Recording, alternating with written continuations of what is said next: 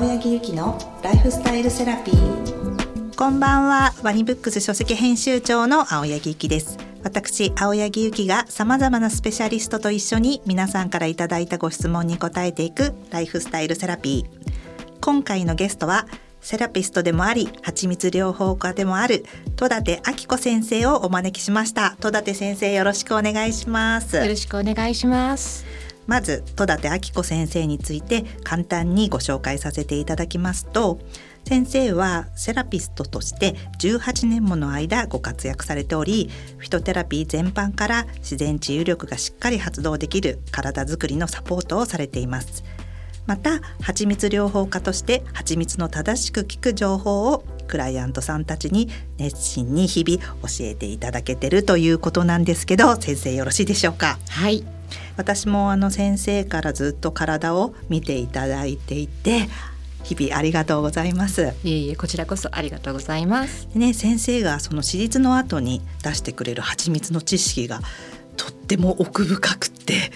面白くって私もすごい蜂蜜の世界に魅了されてぜひ先生からその奥深い蜂蜜の世界についていろいろ教えていただきたいと思って今回ゲストにお呼びしました。ありがとうございます。で先生はあのご紹介させていただいたんですけどもともとこの幼少期から自然療法の考えが当たり前の環境で育つっていうことなんですけど先生の幼少期からの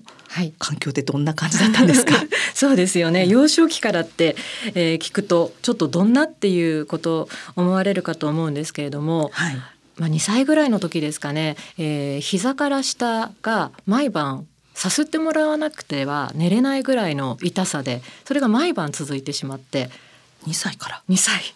はい。で多分今思うと成長痛ではあったのかなっていうところではあるんですが、はい、まあ親もね毎晩なので心配になって病院に行くんですけれどもたらい回しにされてしまい、何がっていうかわからないわからないっていうところでたらい回しで。でその中で整体の先生を紹介していただいてでそこから整体漬けの生活が始まる。もう2歳ぐらいから。そうなんですよ。だから2歳半から、えー、20歳ぐらいまで月1回のメンテナンスをずっとしていて。そっか、はい、整体に行くなんてかなりね、はい、してからだと思ったらそうなんです。幼少期から。そうなんです。でそれ通う、まあ、家族全員で結局通い始めましてで勉強会などもあったので父がその中で勉強を始めて整体師になりなので二十歳以降は今度父の施術を受けるという。ね、戸立先生のお父様も整体家でいらっしゃるっていうことなんですよね。はいそうですねそこでもうじゃあ体のケアとか体の仕組みとかそういうのがもうご家族で分かった上で生活されてたみたいな感じってことですよね。そうですね。なので整体なのでなるべく薬を使わないですとか、あとは足湯とか肘湯ですとか、そういったことをしてましたね。でも先生はそういうこともあってこうセラピストにそのままその知識を生かそうと思ってなろうと思われたんですか？そうですね。一旦はあの普通の会社員として働くんですけれども、まあ、30手前のあたりで自分ができることをもっとしたいなっていうところでやっぱり一番身近にあった体のことをやりたいっていうところでそこから始めて今に至る感じなんですけれども。そこであの総合自然療法のサロンにはい、務められるんですよね。そうですね。私と先生もそこで出会ってるんですよね。はい、で先生が独立されて今のボディコンディショニングリラックス扉を開業されるんですよね。はい、そうです。じゃあ先生はもう小さい時からそんな2歳の時からこう体とか健康とかそういうものに向き合ってらっしゃったってことなんですね。まあ、小さい頃は向き合うっていうことまでの意識はなかったんですけれどもその生態の中で野口生態に通っていたのでご存知ですか、はい、知ってます、はい、お名前は。はい。であのその中で手を当てて雪というまあ、主義といいますかそういった概念の治療があるんですけれどもまあ簡単に言ったら手を当てるだけなんですけれどもそこで気が通ってるかどうかみたいなことを小さい頃から結構当たり前にやっていた。やっぱり手当てっていうことですよね。そうですね。うんうん、はい。それがいいというふうにでも実感されてたってことですよね。そうですねそこで痛みが取れたりですとかあとは、まあ、部活でですね大きな、えー、捻挫をした時には父に治療してもらってで毎晩雪をしてで試合に出るみたいなそういったこともしていたので。私の中ではもう当たり前の生活だったっていうところです。そこでご勉強とかされてフィトテラピーとかそういうのもすごい学ばれて、はい、で今あのトリートメントで手術されてるんですけども、はい、今回先生は蜂蜜療法家としてのお話を聞こうと思ってるんですけども、はい、まずそもそも、はい、蜂蜜療法家になられたわけっていうのをね、蜂蜜療法家って皆さんまあそういう職業があるんだとか思われてると思うんですけれどもそもそも蜂蜜療法家になろうと思った活動のきっかけっていうのはどういうことだったんでしょうか？はい、まあ私の業界で有名な有馬陽子さんという方が、えー、蜂蜜をご紹介していてでその紹介していた蜂蜜を食べたらめちゃめちゃ美味しかったんですよ。まずは一番はそこがきっかけにはなるんですけれどもまあ、そこからですね人間ってあの大前提としてまあ、エネルギーがなければ体は動かないっていうところがあるんですけれどもそのエネルギーをとっても効率的に作ってくれているのが糖だっていうのはもうまあ一番基本なところではあるかと思うんですけどそうなんですけれども健康にいいと思っていろんなものをしているのが、まあ、今の私たちだなそうですよね。情報がいっぱいありますもんね。そうですよね、うん、でその情報で要は自分が美味しいと思わないものでも健康のためにって取ってるのってめちゃめちゃストレスなんじゃないかなって。先生はその有馬陽子先生のご紹介の蜂蜜を食べた時に、はい、美味しいと思われたってことなんですけど、はい、それはやっぱり他の今まで食べてた蜂蜜と全然違ったっていうことですよね。そうですね。まあ、とはいえ私が蜂蜜好きでたくさんの蜂蜜を食べてきたっていうわけではないんですよ。なので違う蜂蜜と比べて美味しいではなくてもう食べ物としてこれは美味しいっていう感覚。でも先生の手術の後に食べる蜂蜜は本当に美味しいです。あ嬉しいです、だからこれは体にいいし美味しいしっていう風な感じで取り入れられますもんね。そうなんですよ。なんかそれが一番だなって思うんですよ。まあ健康のためだからまずいものを食べるよりだったら美味しいそして体にいいっていう方が体にもよく作用するんじゃないかなっていう。でもその蜂蜜って皆さんもあちょっとコーヒーに入れるものねとかパンにつけるものねとか思われてると思うんですけど、はい、そもそも蜂蜜って私も勉強しようと思うんですけど、はい、蜂蜜ができるまでって、はい。どういう過程で できるのか。皆さんもねちゃんとあの知識のある方は知ってると思うんですけれども教えていただけますか？はい。一般的なねイメージとしてミツバチたちが働きバチたちが、うん。えー、飛んでいって、はい、花を見つけて、はい、そこで蜜を取って、はい、で巣に戻って、でそれで蜂蜜が巣に溜まってそこから人間が取る、まあ、その大きなイメージってその通りなんですけれども、その過程で行われているのがとても愛おしい作業があってですね働き蜂が蜜を取ってきて巣箱に帰ってきた時に、待っている蜂たちに口移しで蜜を渡すんですね。はい、でそれを20分ほど繰り返す。でその過程がなぜ口移しなのかっていうと要は、えー、蜂の唾液に酵素が含まれてるんですよ。はいえーと、うん、花の蜜っていうのが初頭で2つの糖がくっついてる状態なんですね。はいで二糖類に分類されるものなのでその諸糖っていうものが二糖類に分類される、はい。はい。はい、担当が2つくっついたもの、うん。うん、なので、えーと、それを、えー、口移しにすることで蜂たちは分解してくれるんですね。はい。はい、でそれが口移しが20分ほどかけて口移しをしていくことでどんどん分解されて担当になって蜂蜜になる。担当単純の単に糖の糖で担当ですよね。ねもうとにかく分解しなくてもいい担当というものに蜂たちがもう作ってくれてるっていうことなんですね。すねはい、うん、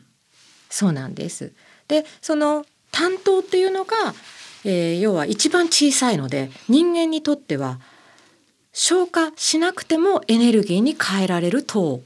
なので蜂蜜がいいとされているんですよ。それをせっせと知ってくれてるわけですね。そうですね。蜂たちに感謝をしたい気持ちになりますよね。本当ですね。それで実はその蜜ってすごい一匹の働き蜂が一生かかって作る蜂蜜の量ってすごい少ないんですよね。そうですね。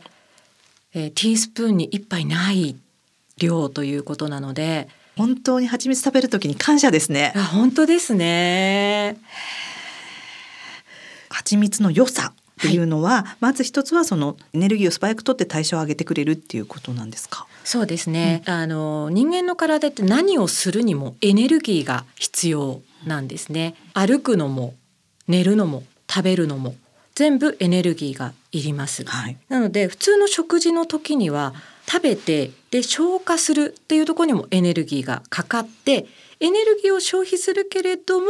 食べたことでエネルギーができる工程を踏むんですけれども、うんはい、蜂蜜はもう担当なのでその消化という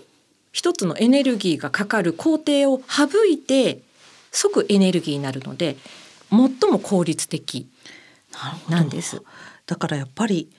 体が疲れたなとか弱ってるなっていう時は素早くエネルギーに変えられるから本当にいいんですね蜂蜜って。そうですね。で、はい、じゃその代謝を上げてエネルギーになって、はい、それでその細胞もそれによって活性化されるからっていうことなんですよね。ねはい。あのまあ、エネルギー量が多ければ傷の修復だとかそういったところが素早く行われるっていうところもそうですし、まあ、塗っていただいてもそこから蜂蜜が浸透して活性化してくれるので傷の修復も早いっていうところになりますね。ですねはい、あとあの冷えにもいいんですよね。そうですね。冷えっていうのが、まあ大体冷え性だとかって感じられる方は外から温めようっていうことが主流かと思うんです。うんはい、まああとはまああれですかね、生姜だとか何かしらこう発汗するようなものを食べるっていうところが主流だと思うんですけれども、うん、蜂蜜の担当でエネルギーができる時に出るのが熱なんですよ。はい。はい。なので要は蜂蜜を食べてるとポカポカしてきます。へえそっかこう習慣的にとってるとポカポカしてくる、ね、はい、エネルギーができる時に一緒に熱ができるのでなので冷えてる方は逆にエネルギー不足を起こしているっていう可能性があるので、はい、そういう方はぜひ蜂蜜おすすめですね。なるほど。はい、あと先生あの蜂蜜って歌手の方とか、はい、皆さんあのあと風邪ひきの時とか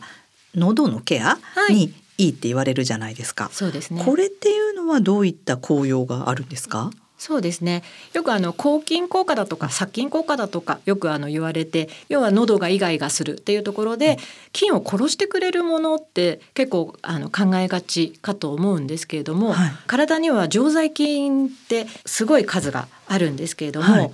そのバランスを取ることで要は外から入ってきた菌を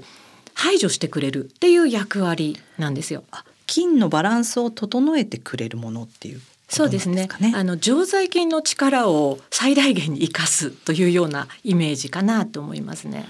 はい、喉にいいっていうふうに言われてるのはそういうところで本当は言われてるってことなんですかね。はい、体の状態を上げるっていうことですよね。うん、でもこのやっぱり秋冬にいいっていうのはやっぱりみんな弱ってきてたり夏バテがするからこうやっぱ蜂蜜で、あのエネルギーを取ろうっていうふうに思われるんですかね。なんかその時の方がねなんか皆さんやっぱ夏よりはなんとなく秋冬の方が取るようなイメージがあるんですけど。そうですね、うん、あのまあ甘さとして結構コクがあるじゃないですか、うんうん、なので夏はやっぱりもうちょっとさっぱりしたものが いいのかなとは思いますけれども、まあ今年の夏はちょっと大変だったので、私はめちゃめちゃ蜂蜜取ってました。そうなんですね。はい、夏バテにならないような形で、はい、はい、おかげさまで元気に過ごすことができました。なるほど、もう蜂蜜ってでも今聞いてるといいことしかないですね。そうなんですよ。ま あただね太るのが心配とかねそういうふうに思われる方もいらっしゃるかとは思うんですけれどもね、うん、それも全然あの太らないですから。それはやっぱり太らないんですね。太りません。うん、というのは代謝が上がるからです。そっか。はい。で、あの結構蜂蜜の満足感、甘さの満足感って大きいので、お腹があんまり空かないっていうのもあります。蜂蜜ってね、あの今後あの先生にお聞きしようと思ってるんですけども取り方で本当は一日何回か取ってもいいから、そのおやつ代わりにしてもいいっていうことなんですもんね。そうですね。まああの普通の食品なので何かサプリメントだとかお薬とは違って本当に食べたい時に食べたい量を食べていただいて私は大丈夫と思ってます。なるほど。そして代謝が上がってこういや太らないで美味しくって健康にいいんだったらぜひ取りたいですよね。そうですよね。ね、で今日先生にあの1回目は本当の蜂蜜の良さを聞いたんですけど実はただその蜂蜜もいろいろとこう世界では三大偽装食品と言われていたりとか、はいい、ろんなちょっと知識が必要なんですよね。そうですね。それをねぜひまた2回3回目来週とお話をいただきたいと思います。はい。今日はもう蜂蜜の良さをねはい先生からお聞きしました。はい。次回はまたこの本物安全安心の蜂蜜の知識を伺いながらより詳しく蜂蜜の世界を先生にお聞きしたいと思っておりますここまでのお相手は青柳ゆきと戸立明子でした。戸立先生ありがとうございましたありがとうございました。